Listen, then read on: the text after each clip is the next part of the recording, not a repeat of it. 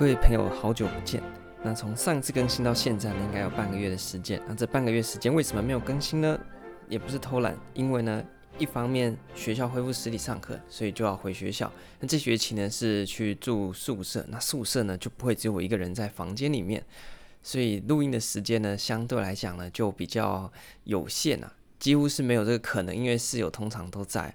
而且呢，你也不好意思说打扰其他人嘛，就变成说他们可以听 live 的 podcast 节目嘛，这样也很奇怪，所以我也不好意思打扰他们。二方面呢，是因为我自己的书，这刚好最近呢在截稿的时间，那我自己有稍微有点拖到了，所以嗯，就要多花一点时间，赶快把这个书稿的事情给搞定。那不过呢，这个节目也不会因为这样子，所以就停播了，因为可能有人觉得，诶，这么久没更新，是不是因为？这个节目已经走向这个萧条期了。我去年在进到 Podcast 之前，就研究了非常多新兴的 Podcast 节目。它有的其实做的还不错，但是你发现说它其实经营差不多一年左右呢，诶，它就结束了。那我这个。呃，Podcast 呢，从去年十一月开始，所以也接近这个一年的时间啊。我们说感情上没有所谓的七年之痒，那 Podcast 一年呢也会淘汰掉非常多，就是很多 Podcast 其实都做得很好，但奇怪它就是更新到差不多一年左右，它就没有再更新，那当然也不晓得什么因素了，就有点戛然而止。那这一点呢？就我这边呢，先请大家呢要非常的安心，因为还是会继续更新，只是呢我要想办法在目前新的这样子一个情况底下呢，去取得一个平衡啊。因为现在在宿舍真的没不方便嘛，所以我就考虑说，那不然我们就回家的时候呢，赶快利用时间，趁机啊有借口多回家，然后呢在家里的时候能够来继续把我们的节目给完成。那其实从高普考结束到现在，差不多也有一个月的时间。那不管你是要考地特，或是单纯在等明年放榜的，我想，嗯，就是每个人总是会有每个人的打算，然后呢，不同的计划。不过，我觉得最近有一点，呃，让我觉得蛮神奇的一件事情，就是，嗯，不约而同的，不管是在 IG 上面，或者是呢身边的同学朋友。那他们有准备要考试的呢，都会问一个问题，就是说到底要怎么样维持动力？就我没有读书的动力这件事情，到底该怎么办？那我就想说，诶，一个人问就算了，因为这之前陆陆续续算是蛮常被问到的一个问题，但是最近呢，非常密集，大概有四五个人，那他们都那个、素不相识的五个人，那全部都问我的这个问题。那我自己的回应呢，大概是这样。我想说，可以利用这一集，因为这一集就是跟大家闲聊来，没有就报告一下说我们之后的规划，还有呢，就是高补考后难得抽空跟大家闲聊一下。那么今天先主题呢，就是非常常被问到的，就是如果没有动力，到底该怎么办呢？那其实我最近刚好看到一个小故事，那我觉得这个小故事呢，可以跟大家分享一下。那么他就讲说呢。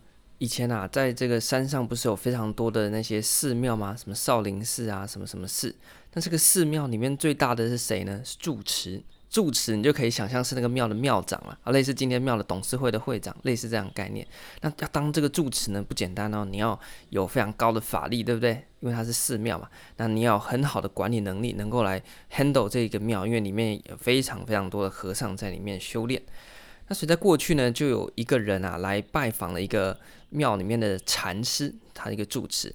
他说：“哎，这个住持啊，那你底下有这么多的和尚，那你可不可以这个推荐我一个比较合适的人选？因为呢，我有另外一座山的寺庙呢，哎，需要啊一个住持。”什么意思？放在今天的概念啊，就像是就是这个 A 公司的老板跑去 B 公司，那跟 B 公司的老板说：“诶，你 B 公司贵单位有没有推荐的人选啊？因为我们准备要在其他地方成立一家新的公司，需要有一位这个总经理或是一个 CEO 啊，要请他推荐人选。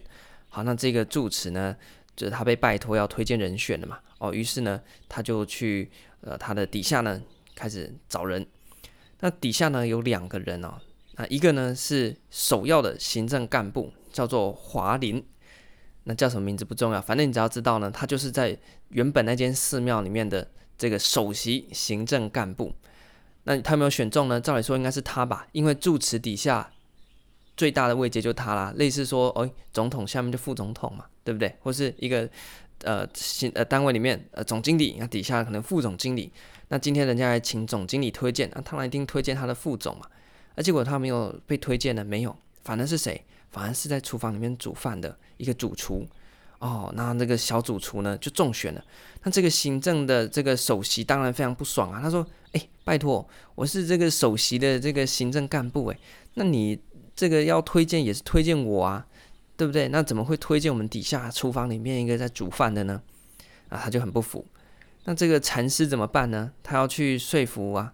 那他就指着一个干净的瓶子啊，然后就说呢：“好，那你们两个来说说。”你今天呢，这个瓶子干净的瓶子，你不要叫它净瓶的话呢，这个没有谐音双关哦。他的那故事真的这样写，干净的瓶子那个净瓶了，我会不会这一集节目等下就被净瓶了呢？好，反正他就说，哎，指着这个净瓶说，你们两个呢不准用净瓶称呼他，那你们想办法用其他的名字来称呼他。那这我们这个行政首席的干部呢，当然就很苦恼啊，因为这涉及他能不能被推荐啊，搞不好要翻盘，就看这一次。他就苦思啊，诶，这个东西 干净的瓶子，它就是干净的瓶子啊。那它能够叫什么名字呢？他就很呃犹豫。他说不得叫净瓶，那也不得叫木土，因为那个干净的瓶子，那木土是另外一个很像的东西，但是不一样啊。一个是干净的瓶子，一个是类似那个，反正就是另外一种容器就对了。然后他就在那边想说，到底要怎么回答？然后后来呢，这个禅师又问他推荐的那一个小厨师，那那个厨师呢，你觉得他会怎么回答呢？因为这个东西就真的除了这个竞品以外呢，没有其他的名字的嘛。那所以我们的行政首席干部呢才会那么苦恼。那这个小厨师怎么回答呢？他来了之后呢，啊，就把那个瓶子一踢，然后呢，罐子咚咚咚咚就滚走，然后那个厨师就走了。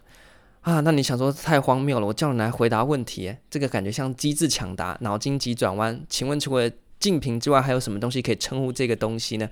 啊，然后我们的这个首席行政干部呢，百思不得其解啊。结果我们这个厨师呢，居然态度傲慢的一踢，然后呢，人就走了。结果这时候呢，方丈就笑了，说：“哎呀，你这个华林啊，输掉了一座山。华林就是那个首席行政干部啊，他输掉一座山，就是说啊，他。”这一苦思下去，就把他那一座山上面住持的位置给苦思掉了。那你说这个故事的这么荒谬，到底什么意思呢？他的背后的意思啊，是要说啊，这个华林为什么他在那边苦思不得其解？因为他有得失心嘛。他认为说，他想要去当那一座庙的住持，他就必须要回答这个问题：究竟除了净瓶之外，这个东西还能叫什么名字？还有那个得失心在，所以这个问题困扰着他。但是实际上，那个东西就只有一个名字，就叫做净瓶。你没有其他的这称呼方式，所以这本身它并不构成问题啊。但是因为他有得失心在，他觉得我一定要想出来，不然我就没有办法拿到那一座庙的住持的职位。那那个小厨师呢？他你看他说，哎，好像就把那个瓶子一踢，然后人就走了。那为什么呢？因为他根本就不 care 嘛，他没有想去当那座庙的住持，他心里没有得失心，他不觉得这是问题嘛。他就觉得说，啊，这个东西就是叫竞品，你要叫我想其他的名字，这本身问题出发点就错误嘛。这个用我们政策学叫做行三错误，问题界定错误，它本身就不是一个问题呀、这个东西就只能叫这个东西这个名字，你没有其他名字可以称呼它了，所以他就把瓶子一踢就走了，证明说也不是证明了，就表示说他觉得这根本就不是问题啊，怎么会是问题呢？你这个行三错误嘛，哦，这个小厨师可能有学过公共政策哦。好，那所以呢，证明说啊，一一较高下之后呢。禅师还是推荐这个厨师，为什么？因为他心里没有得失心啊。那相较于这个首席行政的这个干部呢，他就得失心很重，所以呢，他就是陷到那个问题里面去啊，然后呢，无法自拔。那就像是你行三错误，你问题界定错误之后呢，你又在那边认真想说我要怎么样去啊处理这个问题，那你怎么想永远都想不出个所以然嘛。因为呢，你就问题就界定错误，你再找对方法，你也是解决错的问题。所以我今天啊、分享这个故事意思讲说，很多人呢在准备考试都会想说，糟糕，我没有动力怎么办？那你就像上次刚刚那个问题啊，那你要先去直接想说，完蛋了，没有动力怎么办？还是你要先跳出来想说，为什么会需要动力？就是考试我需要动力这件事情，它会构成一个问题吗？那就我来讲了。当然是我自己的观点，我觉得就是跟大家分享，因为可能有人不这么认同。那因为这个东西本来就没有标准答案哦。那我自己是觉得说，其实像考试这种东西就很 routine 的一个事情，所以今天你什么时候会需要有动力？就是这个东西是你有热情的，那你想去做的，那你这个时候你自然就会有动力了嘛。那例如说你想要去嗯、看电影，那还是你想要去追星，你想要去买这些明星的演唱会的票，这个是你有动力的嘛？因为你有热情，你想去做嘛。那考试呢？当然有一派人是考试的这个狂热分子，那他非常喜欢考试，所以他每天动力十足，他人生生下来就是为了考试。啊，不否认有这种人，但是一般人呢，考试呢是对我们来讲不会像是要去追星这种有动力的事情。那针对这种事情呢，它本身就不会有动力可言嘛，除非你说服自己说我要爱上考试。那这个呢，感觉难度是有点高，而且有点强人所难。那所以呢，今天第一个，我认为说，就考试这种本来就不是让大家太起劲或让大家太有热情的东西呢，你本来就不太会有动力。那在这样情况底下，我们还要强迫自己去生出那个动力吗？那你说没动力没办法念书啊？你怎么这样讲呢？那我自己的做法是怎么处理呢？是我们先跳出来想，我们不要管动不动力的问题。那就像是我举一个例子是，今天我们吃完饭之后，不是把碗堆在洗水洗手槽吗？那总是要人去洗嘛？那请问你，除非你是这个洗碗狂热分子，不然你会有动力去洗碗吗？也没有啊。但是碗还是要洗吧，所以你就勉为其难，反正就过去，然后就开水龙头，然后就把碗洗洗，然后洗个十分钟，然后呢就把碗洗完了。那结论是：第一个，你也没有动力去洗碗；第二个，你有没有洗碗？还是洗了。那第三个，洗完之后怎么样吗？也没有怎么样。所以我就读书这件事情啊，说部分就像洗碗这样，就。哎，反正你就是要去做这件事情嘛。那你说玩啊，不行啊，我这样就觉得没有念书的那个感觉啊。那所以我的做法是，你就把它当做像洗碗一样。为什么你觉得洗碗虽然没动力，但是可以做？因为就是那十几个碗嘛，就是那个水槽嘛。所以你很明确的知道说，就算我再没动力啊，我随便洗，我至少把它洗干净。这第一个，第二个是就这个水槽的碗，那我把它洗完就没事了。所以今天呢，我们在准备考试的时候呢，如果我们有办法。诶，假设我就给自己半小时时间，然后呢，要把第一章的第一单元读完，这就像是创造一个水槽的环境，知道说，诶，我就这些时间，然后呢，就这些东西，我要把它搞定。那半小时到了，时间到了，那我就不要再念了。那或者是呢，假设我二十分钟就把第一单元念完了，那我就不要再念了。这样子的话呢，你有没有动力？其实就没差，因为它就是一个按表操课。那你觉得会动力会重要，是因为有时候我们进度排进度的关系，我们是念一整天的。那这个时候呢，你就会有一个无止无尽的感觉哦，不知道说到底还有多少东西啊要念，然后就觉得越念压力就越大。那如果你把它断开半小时或一小时，然后呢念完这个 part，念完我就不念了。那我就很明确的知道说，好，就像是我的洗碗槽里面就这些碗，我把它洗完就好了啊。可能今天比较多，那就比较多，那洗比较久。至少呢，我知道很明确的什么时候会把它洗完。所以我念书的时候呢，我就这样把它排开，所以进度非常明显。这个小时念行政学，时间到了，我就不要再碰行政学，没念完就算了啊。如果提早念完了，我就提早结束，反正呢就这些量，然后呢这些时间，这样子的话呢，我觉得就有助于说你在。没有所谓动力不动力的情况底下，你还是按表操课的去把你该做的事情给做完，就真的是一个按表操课。所以呢，那个就很单纯，就时间到，哎，我们就坐下来念这个书。那你不用压力很大，说哦，一定要念到怎么样？反正呢，你就坐下来把那个书本内容描过一遍，你很清楚知道你这个 呃可能半小时或一小时的目标是什么。假设我是要写考古题，好，那我就好好的坐下来，然后呢，把考古题花大概。呃，一个小时或二十分钟时间呢，写完，然后时间到就不要再做了。那这个小时呢是要打基础的，我是要把这个单元从零开始读熟的。那我这个小时呢，就认真的来读这个单元，就这样。那时间到呢就解散。所以呢，你有一个很明确的一个呃 schedule，你有很明确的一个班表或者是一个呃时间进度表的话呢，那那一个小时你就很明确知道说，我就算再不想念。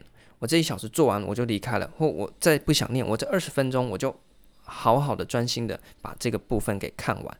那这样子的话呢，其实你慢慢累积啊，你的实力就自动会进步了。那不用说哦，你一定要靠动力，因为动力是一个很情绪性的东西嘛。就有时候呢，你就是有时候大家就是怎么讲呢？有没有那种就今天感觉 feel 就不对嘛？那 feel 就不对，那做什么事情都感觉怪怪的，所以。与其去等待，或者是去依靠一个情感上面的推力呢，当然这是很好的啦。但是只是说有时候就没办法完全尽如人愿嘛。那我觉得还是以我们能控制的部分为主。那情绪的部分要控制，相对来讲是比较难的。那如果他能控制，也不叫情绪，它就叫理性了。那所以我们如何在尽量不要依靠这个情绪，不要依靠这个呃比较感性的部分呢？单纯用理性的部分呢来完成我们读书的这件事情。那我觉得就是排好我们的进度，然后呢就像是洗碗的那个概念一样，你也没有什么动力，反正呢时间到就去弄一弄，弄好之后就弄好了，就这样子而已，也没有什么好不好，反正就是按表操课。那去进行一个目标的，有没有？我们在讲目标管理，不是在干这件事情嘛？设定一个目标，然后呢，策略就是如何达成那个目标的那个途径，他就用这样子一个对应的方式啊，来去呃去完成它。那我觉得这是嗯、呃，可以针对这个问题的一个小分享，就是说今天大家都在担心，完蛋我没有动力。那其实你担心你没有动力的，呃，这个事情本身就是造成你没有动力的原因啊。但是我们再回归到根本。有没有动力是问题吗？它会不会也是一个假的问题？其实你根本就不需要去担心它，它就是犯了一个行善错误。我们应该跳出来是问说：我考试是要什么？要分数？要分数要干嘛？要念书？要念书应该要怎么样？要明确的进度表，那明确的一个时间的安排。那有需要动力吗？没有，因为就像我刚才讲的，洗碗就这二十分钟，你就坐在书桌前面把你的进度完成。就是这样，那你完全读不下去的时候怎么办呢？那就去休息嘛，这是 OK 的。其实考试啊，真的没有要说要读到十几个小时，那个有时候都太多，我自己觉得。那真的应该是说你集中精神，然后呢，在有固定的时间里面，把固定的量给完成，这样子其实呢就好了，没有说一定要读到这个惊天地泣鬼神的，是没有到这个必要了。那所以呢，这次就跟大家聊聊我对有没有动力这件事情的看法，那么以及我自己在处理的做法。那当然有时候我念得起劲的时候呢，就会觉得念得很爽。只是有时候呢，不得不否认，有时候还是会念得很没没 feel。那这个时候呢，我就很只好很明确的帮自己今天该做的事情列一列，然后呢就把它按表操课的做完。那这样就不涉及到动力不动的问题。那这个呢，大概是我自己的一个想法，跟大家分享。那么。呃，在 Podcast 或 YouTube 呢，最近之后想要做什么呢？在 Podcast 当然是我们前面已经讲好的考古题会继续解，然后呢，公共政策的系列希望能够把它制作，紧接着我们的公共管理。在 YouTube 上面呢，我们已经把申论题的呃作答技巧呢已经完成了那一个系列，那我希望对大家有帮助。那如果不够清楚的，也欢迎大家在呃私讯。那接下来呢，我希望能够把行政学的部分呢，也能够，因为之前已经做过 podcast 版本，但是我没有很满意啦，所以我希望呢，能够用 YouTube 的方式呢，也把行政学的所有内容，这个志向宏大哦，什么内容真的很多，那呢，把它做成 YouTube 的影片，一集一集放在上面，那之后呢，大家就可以有一个比较啊、不同的免费的一个方式呢，可以来接触到行政学。好，那这个是大概之后的规划。这一集呢，就是久违的跟大家聊聊天，然后呢，希望说之后赶快找到一个比较好的平衡方式，能够让节目呢继续如期稳定的输出。那也欢迎大家呢去追踪 IG，因为上面可能有一些你需要的资讯，也说不定。那么这一集呢就到这边，我们就下一集再见，拜拜。